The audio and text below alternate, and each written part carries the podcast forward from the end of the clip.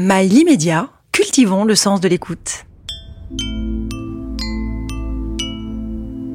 Naturellement Vôtre, une émission présentée par Bill François. Aujourd'hui, nous allons plonger dans le grand large. Écouter les chants des globicéphales, assister aux ébats des cachalots, admirer des calamars géants ou des thons rouges. Autant d'espèces qui paraissent exotiques mais qu'on peut rencontrer beaucoup plus près de nos côtes qu'on ne le croit. Et nous rencontrerons pour cela un formidable plongeur qui est allé à la découverte de ces espèces et qui est souvent l'un des seuls au monde à les avoir observées. Mais surtout et avant tout, l'espèce la plus originale et rare de ce grand large, un monstre marin qui a fait voyager et rêver les océanographes, le Ziphius. Vous n'avez probablement jamais entendu parler du Ziphius et vous ne l'avez très certainement jamais vu car à peu près personne ne l'a jamais vu. On en entendait parler depuis très longtemps dans les récits des marins, mais c'était plus des rumeurs qu'autre chose parce qu'on ne pouvait le voir que de très loin et qu'il laissait donc toute la place à l'imagination pour imaginer ce que pouvait être ce grand animal à la robe brun-beige qu'on observait parfois au large. C'est en 1558 qu'on retrouve la première trace écrite sérieuse qui parle du Ziphius dans le texte d'un certain Conrad Gessner qui essayait de recenser les animaux marins et en particulier les plus gros, les plus imposants, les monstres marins à l'existence desquels on croyait alors durs comme fer. Le Ziphius, disait-il, est un monstre marin fort redoutable et très différent de toutes les autres sortes d'animaux par sa forme singulière. Pour sa tête, si vous la voyez, elle est absolument monstrueuse. Pour sa bouche abyssale, elle vous fait fuir comme l'image de la mort. Pour ses yeux, vous frissonneriez d'horreur. Mais pour le reste du corps, je dois avouer que personne n'a vu nulle part quoi que ce soit de semblable. Le Ziphius semblait le monstre le plus étonnant et le plus bizarre qu'il soit, puisque tous les marins qui l'avaient vu en donnaient des descriptions fantaisistes et assez original. Certains lui prêtaient un bec comme celui d'un hibou, d'autres une forme générale de baleine et des grandes dents qui lui sortaient de la bouche comme les défenses d'un sanglier. D'autres, avec encore plus d'imagination, lui ajoutaient des piquants, une crinière de lion, des pattes palmées, ou lui prêtaient la capacité d'avaler un phoque d'un seul coup.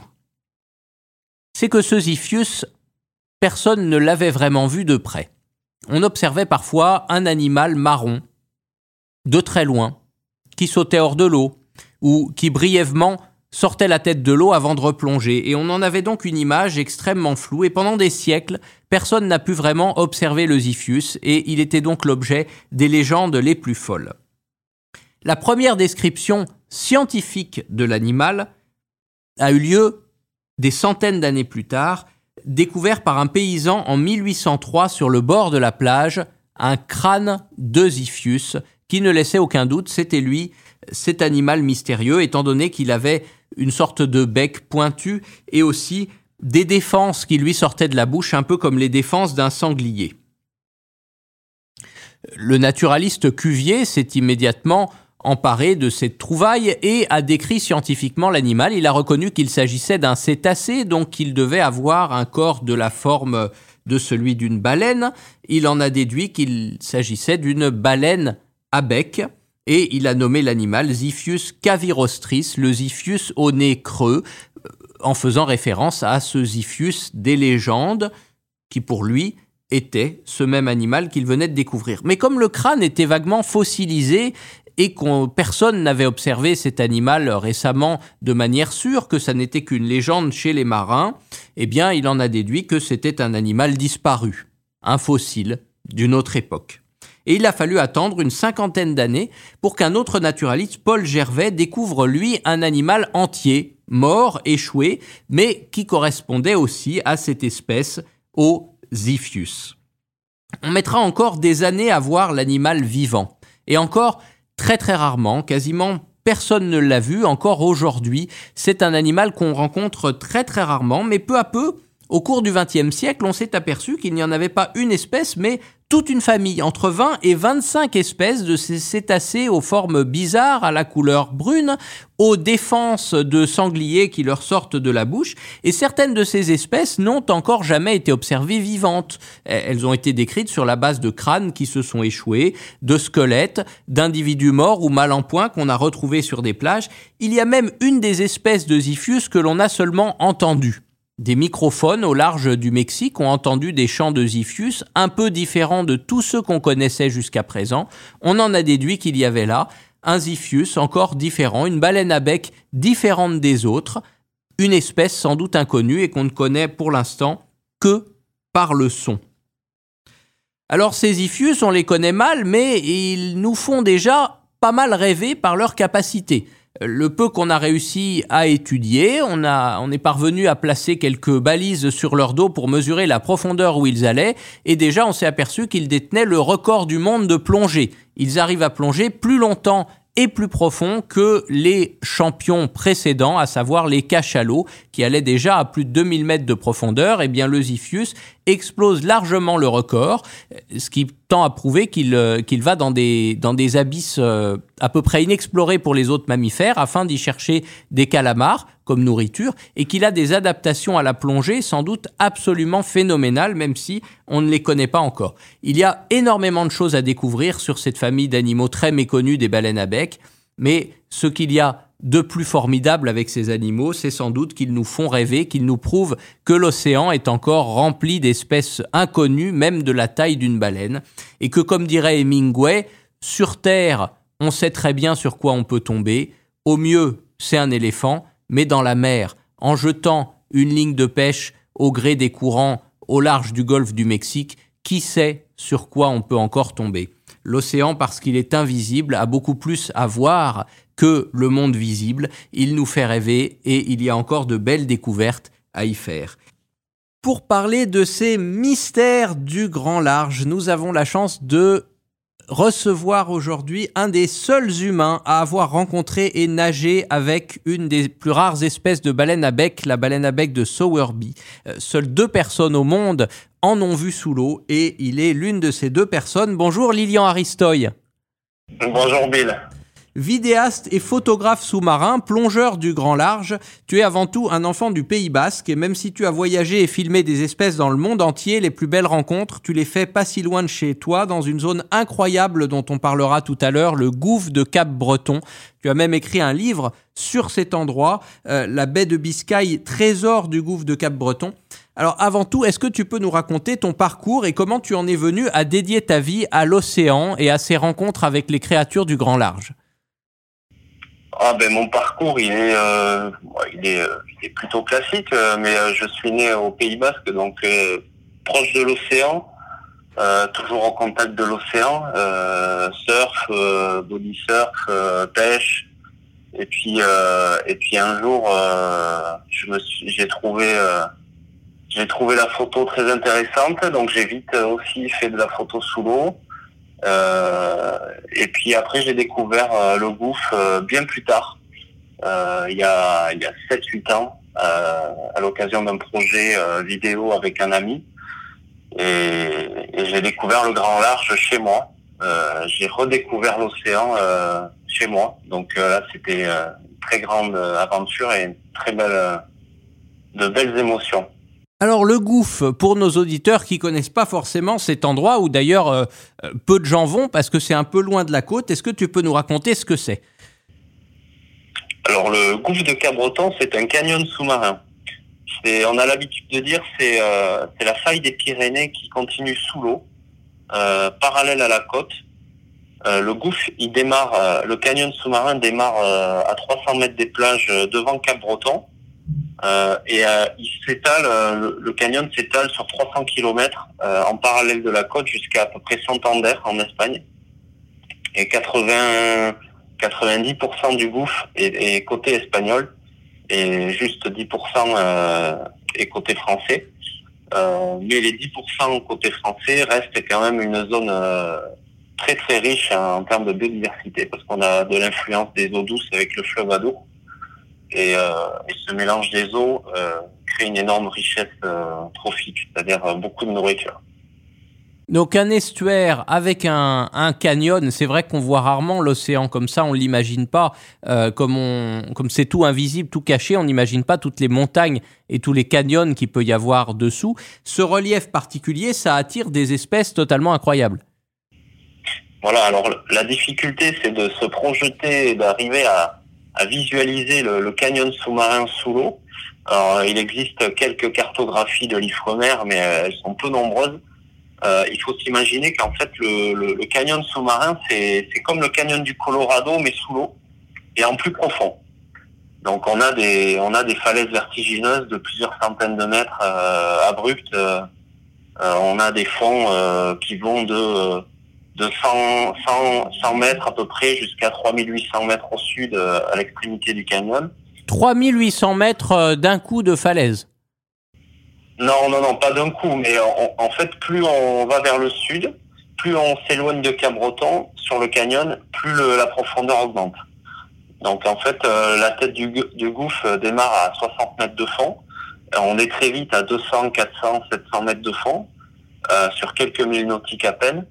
Et, euh, et, au bout des 300 km euh, du canyon, on est à peu près à 4000 mètres de fond. 4000 mètres, donc voilà. le, le, Mont Blanc en négatif, quoi. C'est ça, ouais, ouais, tout à fait. Une énorme fosse euh, sous-marine.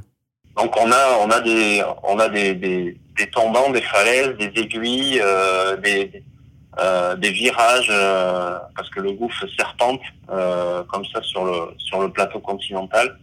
Donc non, c'est c'est assez impressionnant euh, quand euh, on arrive à se l'imaginer euh, par rapport aux cartographies qui peuvent exister. Et ça fait rêver. On a du mal à imaginer un paysage comme ça, parce que même sur la Terre, on n'en a pas des, des, des, gouffres qui font 4000 mètres d'un coup, enfin des, des, falaises comme ça aussi, aussi immenses. Ouais. Dans les profondeurs euh, océaniques, on a, on a quand même des très très gros reliefs. Euh, c'est assez vertigineux en effet. Et dans ces reliefs, dans ces, ces, montagnes, ces canyons, on a énormément de vie. Qu'est-ce qu'on peut observer euh, couramment dans le gouffre? Alors moi, ce que j'ai pu observer, c'est plutôt euh, sur les 0,10 mètres, c'est-à-dire que tout se passe en surface, parce qu'à un moment donné, tous les animaux qui vivent euh, au-dessus du canyon euh, passent à un moment donné de leur euh, de la saison et de leur existence en surface. Et c'est là qu'on peut les observer c'est là qu'on peut les observer le plus facilement possible. Euh, moi, j'ai pas fait de, plongée extraordinaire. Euh, de, il faut pas avoir un niveau euh, non plus euh, de dingue pour pour arriver à voir des espèces. Il faut juste euh, arriver à comprendre un peu le gouffre, euh, être beaucoup sur l'eau surtout. c'est ça le secret. Et puis voilà, savoir comment comment faire connaître les espèces et leurs habitudes biologiques. mais après, non, on peut croiser énormément de choses. Euh, ça va du, du commun, euh, qui est la deuxième plus grosse baleine euh, sur la planète. ça va de l'orque en passant par le thon. Il y, a beaucoup beaucoup d'espèces, le globicéphale, alors beaucoup de cétacés, des dauphins bien sûr, beaucoup de poissons, le thon rouge. on a beaucoup de thon rouge sur le, le de Cabreton avec des, de très très belles chasses en surface, des bouillonnements de d'anchois en surface. Alors ça, c'est un poisson qui te passionne particulièrement, le thon? Oui, parce que c'est, il est vraiment très présent chez nous. Euh, c'est assez spectaculaire. C'est un poisson qui a des caractéristiques physiques euh, vraiment euh, hors du commun. Un poisson qui, un des plus, des poissons les plus rapides euh, des océans. Euh, c'est un peu une Formule 1 en fait. Il, il, est, il est, il est vraiment fuselé comme, comme un missile. Euh, c'est un animal qui crée sa propre chaleur, euh, contrairement aux autres poissons. Un poisson à sang chaud. Euh, c'est un poisson à sang chaud. Enfin voilà, il a, il a plein de caractéristiques qui font que c'est un super prédateur. Et, et, on a, on a la chance sur le groupe d'avoir euh, des, des, milliers d'individus euh, l'été. Et les plongées avec les thons rouges sont toujours extraordinaires parce qu'on est entouré de, de, dizaines, voire de centaines de poissons donc euh, voilà, c'est toujours des moments euh, très intenses. Et les chasses en surface sont, sont un très grand spectacle. Euh, en fait, les thons, ils piègent les, anchois sous la surface et ils viennent, ils viennent taper dedans à très grande vitesse. Donc ça crée vraiment une, une émulsion, un bouillonnement en fait en surface avec aussi les oiseaux marins qui viennent euh, essayer d'attraper les anchois. Enfin, voilà, c'est c'est la mer qui boue sur des kilomètres. Ouais, c'est vraiment un spectacle de la vie sauvage qui est, qui est, qui est assez addictif quand on quand on l'a vu une fois. Après, c'est vraiment des moments qu'on essaie de revoir à chaque fois. Un des plus beaux spectacles de la vie sauvage, de la nature, pleinement sauvage, et que tu as réussi à capturer sous l'eau des images euh, de thon rouge libre et sauvage sous l'eau, ce qui est pas si évident que ça en fait. Il y en a très peu qui ont déjà été prises des images comme ça. Ouais, c'est vrai que ça, ça court pas les rues, il y en a pas beaucoup. Euh, nous, euh, moi j'ai la chance d'avoir les, les, bonnes conditions pour le faire. Euh, C'est-à-dire qu'on a euh, encore une fois beaucoup de poissons et on a des conditions qui font que, que ces poissons-là, en fonction des tailles aussi, on a des poissons d'une certaine taille hein, qui vont de de 20 à 30 kilos à, à plus de, de, 3 ou 400 kilos. Donc euh, voilà, on, a on a la, on a tous les éléments pour arriver à, à les approcher sous l'eau euh, assez facilement. Et, euh, le but le but de, de, faire des images de temps, en fait, euh, quand j'y vais, c'est de trouver de l'eau claire et puis après, euh, en général, ça match assez bien. Alors que la plupart des images qu'on a, euh, si on cherche euh, thon rouge sous l'eau sur Internet, en fait, c'est des images qui ont été prises dans des filets. C'est pas des poissons euh, libres et sauvages. Voilà, la plupart du temps, les gens.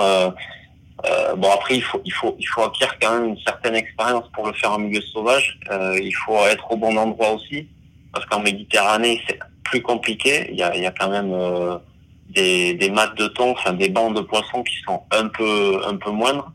Mais euh, voilà, c'est encore une fois le, le, lieu est très important et la façon de faire est encore plus importante.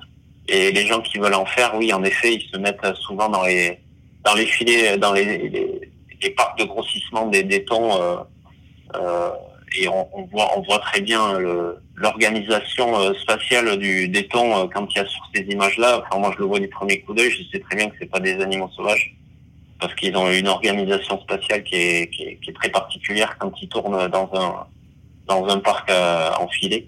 Et à l'état sauvage, ils, ils, ils, se comportent pas du tout de la même façon. Oui, ils sont pas en train de tourner en rond. Non. Non, c'est très peu le cas. Enfin, ça arrive, mais c'est très peu le cas. Un autre animal, un autre géant du monde marin que tu rencontres euh, régulièrement dans le gouffre de Cap-Breton, c'est le cachalot Oui.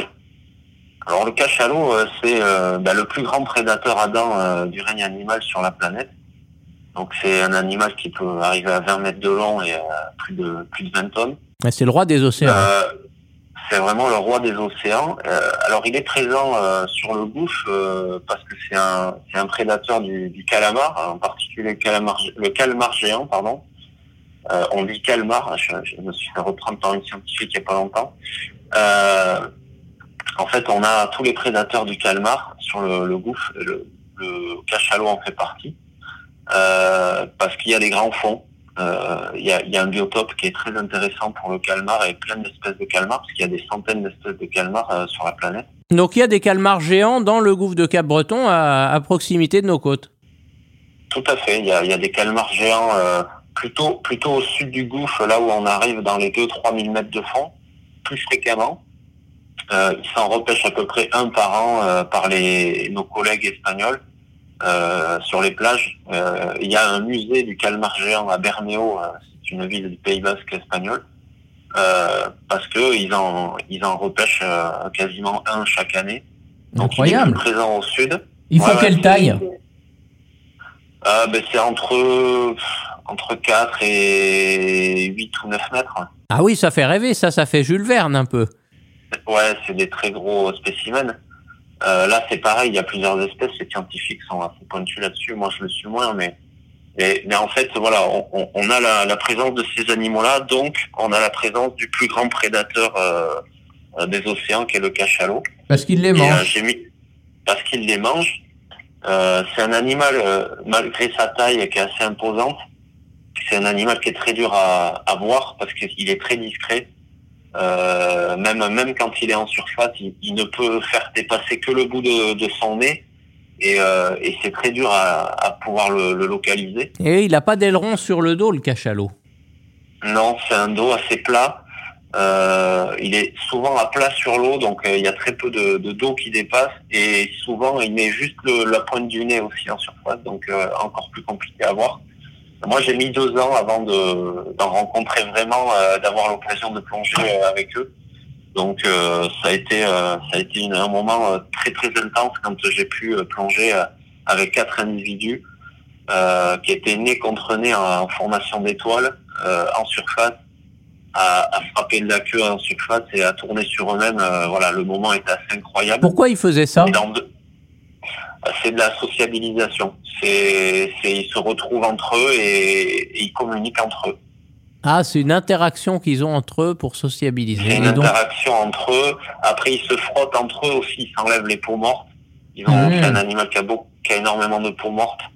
Euh, enfin voilà, c'est un animal qui communique euh, beaucoup par le toucher entre eux.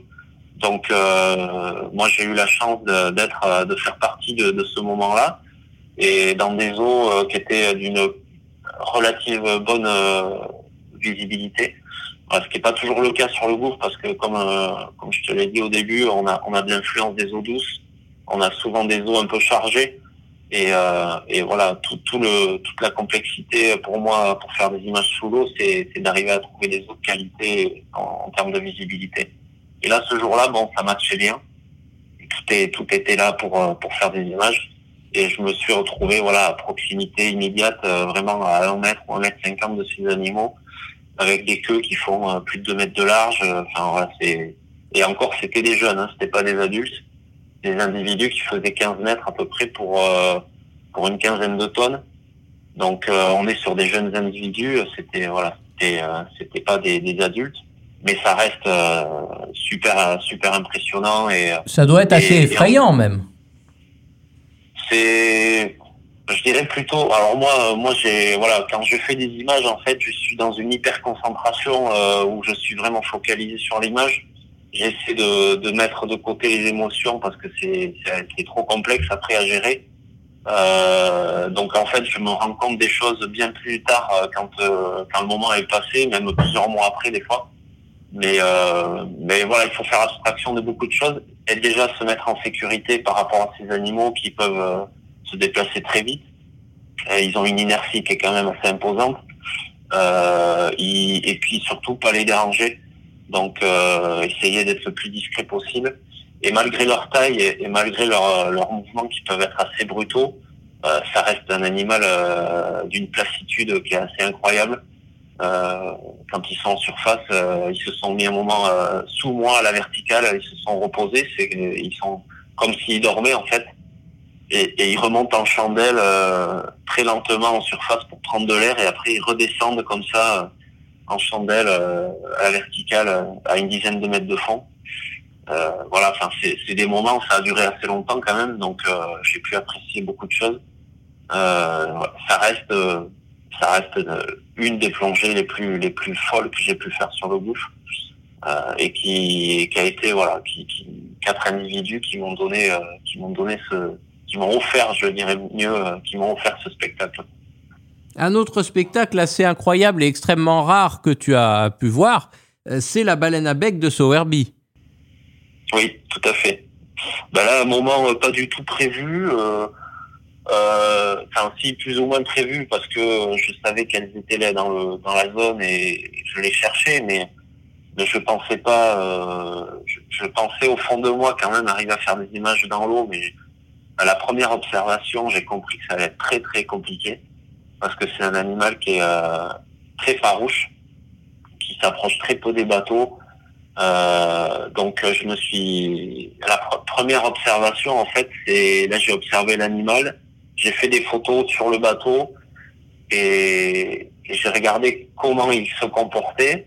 Euh, ça n'a pas duré longtemps, ça a duré cinq minutes, mais euh, je me suis dit là, ça va être complexe. Donc euh, j'ai eu la chance, un quart d'heure ou 20 minutes après, de croiser un autre groupe de, baleines à bec que j'ai vu de loin. Et donc j'ai pu anticiper euh, mon arrivée à, à 200-300 mètres d'eux. Je me suis complètement arrêté avec le bateau et je me suis mis à l'eau, j'ai anticipé énormément les choses. Donc je me suis mis à l'eau avant qu'elles arrivent et je me suis écarté du bateau et en fait euh, elles sont venues plutôt sur moi, voire plutôt que sur le bateau. Donc ça a fonctionné et elles me sont passées. euh, il y avait cinq individus qui sont passés pareil dans une dans un calme olympien euh, euh, avec euh, une, une facilité de déplacement qui était qui était très gracieuse. Et, et ces individus sont passés sous moi euh, à côté sous moi à, à même pas 10 mètres, euh, même pas ouais, à 5-6 mètres. Donc euh, voilà. Mais j'ai bien compris que le moindre mouvement, moi j'étais euh, complètement immobile, le moindre mouvement de ma part, c'était euh, c'était la fuite euh, assurée. Une des seules rencontres au monde entre l'humain et, et ces animaux. Ouais, c'est vrai que c'est des rencontres très rares. Euh, d'avoir la chance de les observer sous l'eau où on voit on voit bien l'animal, on voit bien sa morphologie. Euh, là, il y avait cinq individus, donc c'était sympa. euh, la formation était sympa. Et voilà, j'ai pu j'ai pu réaliser quelques images euh, malgré mon immobilité où j'essayais de vraiment euh, de, de, de, de les suivre très discrètement. Et, et au, moment où j'ai commencé à essayer de, faire une autre approche, euh, là, le- les mouvements, euh, malgré que j'ai été assez discret, euh, elles sont elles sont parties euh, très vite. euh. C'est vraiment un animal qui est, qui est hyper farouche. C'est très compliqué. Donc elles aussi, ces cinq-là, sont les seules à avoir vu un humain d'aussi près finalement. C'est possible. En tout cas, sur le goût, je, je pense, parce que je- pour l'instant, je suis le seul à, à m'immerger régulièrement. Donc oui, j'imagine que ces animaux-là, j'ai été, j'ai été quand même le, le- le centre de leur curiosité pendant euh, pendant quelques minutes. Mais ouais, c'est le cas un peu de tous les animaux euh, du large. Hein. C'est des animaux qui sont très opportunistes, très curieux, euh, des sons, des formes, des, de tous les bruits qu'ils peuvent entendre ou percevoir. Et en fait, ce qui fait, euh, c'est ce qui fait aussi la magie du, du large, c'est que c'est que le fait d'être dans l'eau, en fait, on est déjà une cible pour beaucoup d'animaux et, et un objet de curiosité. Donc c'est ce qui fait aussi des des moments de de- d'observation euh, comme ça euh, impromptus euh, au milieu de l'océan euh, qui, qui sont quand même des moments un peu suspendus, un peu magiques. C'est un monde sauvage encore suffisamment sauvage pour que l'animal soit curieux envers l'homme. Ouais, tout à fait. Oui, oui, c'est des animaux qui évoluent dans des, des immensités qui un peu qui nous dépassent, mais voilà, il y a, y a bien sûr de beaucoup de navigation euh, maintenant sur les océans, mais ça reste encore des individus qui savent s'isoler et, se mettre dans des zones euh, pour, pour différentes espèces, mais voilà, ils reconnaissent les sons. Il y a certains poissons qui, qui arrivent à, à s'habituer au, au son des moteurs de bateaux. euh, voilà, donc euh, ils ils s'adaptent aussi, hein, comme nous, hein, mais euh, c'est vrai qu'ils ont gardé cette curiosité malgré tout. Une espèce très sympathique aussi et, et très curieuse que, que tu as l'occasion d'observer très souvent, c'est les globicéphales.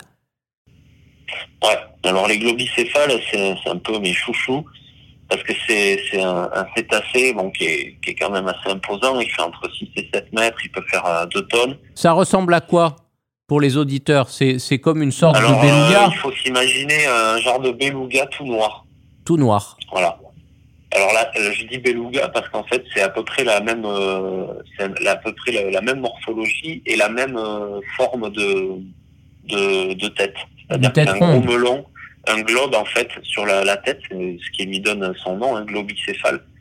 C'est que euh, c'est comme une, c'est comme un gros radar qu'il a devant, une boule, et, euh, et c'est un animal qui communique énormément ben, par vocalise acoustique et du coup il c'est très sociable comme animal, très curieux, très joueur, comme beaucoup de cétacés.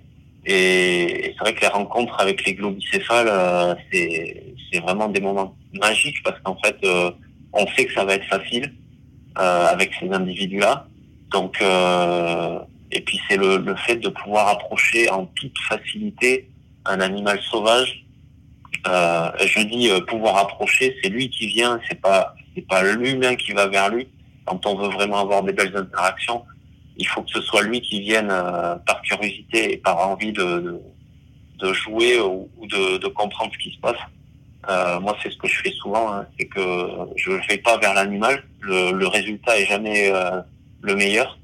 Et quand c'est lui qui vient, quand c'est lui qui, qui, qui, commence à faire marcher un peu ses, ses neurones et sa curiosité, euh, là, c'est des moments euh, toujours plus intéressants.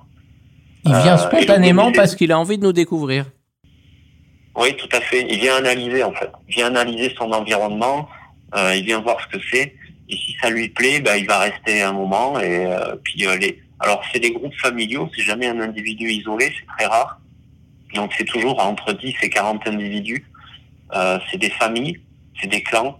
Il y a, il y a le, le grand mâle, les femelles, les jeunes, euh, les moins jeunes. Enfin voilà, c'est c'est très hiérarchisé dans le, groupe.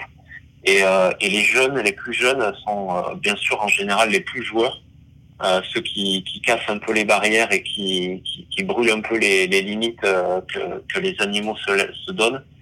Et voilà, c'est des animaux qui peuvent venir au contact. Alors moi j'évite toujours de les toucher parce que je ne connais pas leur réaction. Ça reste des animaux sauvages et ça reste des cétacés à dents. Donc euh, c'est des animaux qui mangent aussi du céphalopode, du, du calmar. Donc ils ont des sacrés dents qui ont des sacrés dents comme un dauphin. Euh, et euh, c'est un delphinidé, c'est la famille du dauphin, comme l'orque, qui est aussi un delphinidé. Donc euh, c'est des animaux sauvages, euh, il faut garder quand même ses distances, mais ça reste des animaux euh, qui viennent régulièrement au contact et, euh, et qui viennent jouer avec le plongeur. Donc vous imaginez bien que c'est quand même des moments incroyables. Et beaucoup de vocalises sous l'eau, beaucoup de sons différents des sifflements, des, des cliquetis. Euh, enfin voilà, entre eux aussi, ils communiquent beaucoup. Ils ont un langage corporel qui est assez riche. Donc euh, tout ça fait que c'est l'animal que j'attends euh, chaque printemps avec impatience. Un monde fascinant à explorer, ça doit être euh, vraiment magique. Tu en as déjà vu Ouais. beaucoup, mais avec l'océan, on n'a jamais tout vu. Quelle espèce tu rêverais de voir, de rencontrer dans le gouffre de Cap-Breton ou ailleurs? Bah, sur le gouffre, euh, moi, moi plutôt sur le gouffre, parce qu'en fait, ce qui, ce qui est fascinant sur le, le gouffre de Cabreton, c'est que c'est chez moi. Eh Et oui. euh, en, en une heure, je suis sur le gouffre. J'ai un bateau, euh, j'ai un bateau, j'ai un ponton. euh, le bateau, il est toujours à l'eau. Euh, moi, on me donne une information. Une heure après, je suis en mer à, observer l'animal. Ça m'est arrivé avec les orques, par exemple. Une heure et demie après, j'étais avec des orques. euh, Je partais de chez moi. Donc, euh, c'est toujours super, super excitant de se dire qu'on est à la maison et qu'on va observer des animaux incroyables qui sont la plupart du temps à l'autre bout de la planète ou de l'océan. Euh, mais les animaux que j'aimerais voir, euh, c'est toujours le, le facteur qui, qui est limitant, c'est le temps. C'est toujours avoir le temps d'aller en mer, le temps euh, de, de faire les choses. Et, euh, et là, euh, voilà, si je me laisse le temps un jour de, de le faire, ça serait de m'immerger avec un espadon ou avec des dorades coryphènes qu'on a la chance d'avoir sur le gouffre, des poissons, des poissons extraordinaires qui sont, voilà, qui restent des animaux mythiques aussi pour pour les gens qui, qui connaissent. Donc les, les, poissons du large, les grands pélagiques. Alors la, coryphène, euh, pour le pour le rappeler euh, donc à nos auditeurs, c'est un, un, poisson qui a des couleurs absolument fabuleuses et qui change de couleur. Ouais, tout à fait. C'est un animal qui est plutôt turquoise, jaune, vert, bleu, qui est, très très beau et qu'on retrouve. euh, C'est un animal subtropical, donc c'est plutôt un poisson d'eau chaude qu'on a la chance d'avoir sur le gouffre l'été grâce à, à des courants d'eau chaude et, et plutôt en fin de saison, septembre. Euh, c'est un animal qui voilà qui, qui est migrateur et qui, qui passe régulièrement sur le gouffre, mais très dur à localiser, euh, mais assez présent quand même euh, sur le gouffre. De plus en plus présent avec les eaux de plus en plus chaudes. Voilà, tout à fait. Il y a beaucoup d'espèces d'eau chaude, euh, comme le marlin bleu, qu'on va retrouver aussi euh, au large, sur des courants d'eau chaude. Euh, on va retrouver euh, du requin marteau sur des, des passages de, de courants de large qui, qui vont arriver sur le gouffre. On va trouver euh, des tortues kawan, de la tortue lutte. Enfin voilà, c'est extraordinaire ce qu'on peut observer sur le gouffre, mais encore une fois, euh, le secret c'est d'être sur l'eau, c'est de savoir observer, savoir chercher, euh, savoir lire la surface, euh, savoir lire l'océan et, et, et c'est sûr que c'est c'est pas évident toujours de de- d'arriver à voir ces animaux, mais euh, il y a des jours où euh, il y a plusieurs jours où on peut passer à côté et puis un jour ça match et, puis on, on oublie on oublie tous ces jours de, de disette quoi. Il faut apprendre à y prêter attention, à voir un petit peu l'invisible et il y a des beaux spectacles euh, qui s'offrent à nous. Tout à fait. Euh, c'est aussi très important pour toi de diffuser ces connaissances et de les faire connaître au grand public. Tu as écrit un livre, Baie de Biscaye, les trésors du gouffre de Cap-Breton, où tu partages tes photos. C'est l'essence même aussi de ton métier de documentariste euh, animalier. Quel message tu cherches à faire passer? Euh, ben Moi, comme tu l'as dit, euh, le, but premier quand j'ai commencé la photo, c'était de partager mes, mes, observations et mes émotions. là, je continue. J'ai eu la chance de faire ce livre. C'était une superbe aventure pour moi, c'est c'est euh, le, le plus important quand on fait ce genre de, de métier-là, c'est d'arriver à transmettre quelque chose. Euh, par exemple, le livre, euh, j'ai euh, énormément d'enfants qui, qui, sont accrochés aux pages du livre. dès qu'ils ouvrent le livre, ils sont émerveillés. Et, et, la chance qu'on a, c'est que quand je peux communiquer sur, sur mon travail, c'est que je leur explique que c'est devant chez eux euh, que c'est que c'est au large de, des plages où ils se baignent euh, tous les étés. Enfin, alors là, ils sont ils ont les yeux écarquillés, ils sont fascinés et ça c'est le, le, plus beau cadeau qu'on peut qu'on peut avoir quand on fait ce métier-là. Euh, c'est qu'on peut même aussi susciter des vocations euh, chez des jeunes. Voilà, pour moi, pour moi, le principal dans mon métier, c'est ça. C'est arriver à ça. Faire changer de regard sur les animaux marins. Tout à fait.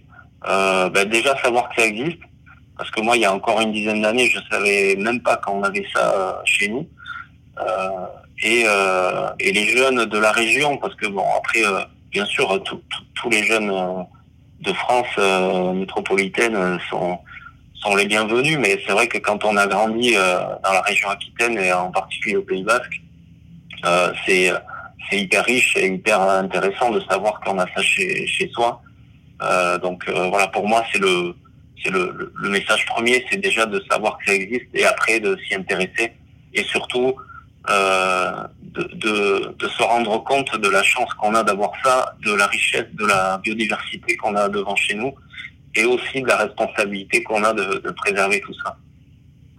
Et oui, parce que c'est en suscitant des vocations comme ça de passionnés qui se rendent compte que ça existe déjà et que du coup le plastique qu'on jette, euh, il va directement dans un dans, dans, un écosystème naturel qu'il peut perturber. C'est en, en, créant ces vocations qu'on va avoir des gens qui vont qui vont peut-être euh, aider à défendre ces milieux. Oui, tout à fait. Ben, c'est euh, le, la petite pierre à l'édifice que je peux apporter, moi, c'est par rapport à ce, à ce livre et à mon travail euh, de, de sensibiliser euh, les plus jeunes, parce que je dis les plus jeunes, euh, les moins jeunes aussi, mais on sait très bien que, que l'avenir, c'est quand même les plus jeunes. Et, et, et la responsabilité de tous face, à, face à cette biodiversité, encore une fois, qui est exceptionnelle et, et qui est voilà sur les sur les côtes françaises et, c'est ce qu'il faut se, rappeler tout le temps. Se faire le messager de, cette vie cachée de nos côtes et du grand large. Une belle mission, des belles histoires. Merci Lilian Aristoy. Merci Lille. Et bon vent pour tes prochaines rencontres, on l'espère, avec ces insaisissables dorades coryphènes et pourquoi pas un marlin bleu ou un requin marteau cette saison. Ouais, avec plaisir, je, croise les doigts. Eh ben, on croise les doigts pour toi aussi. À bientôt. Merci beaucoup, Bonne, bonne journée.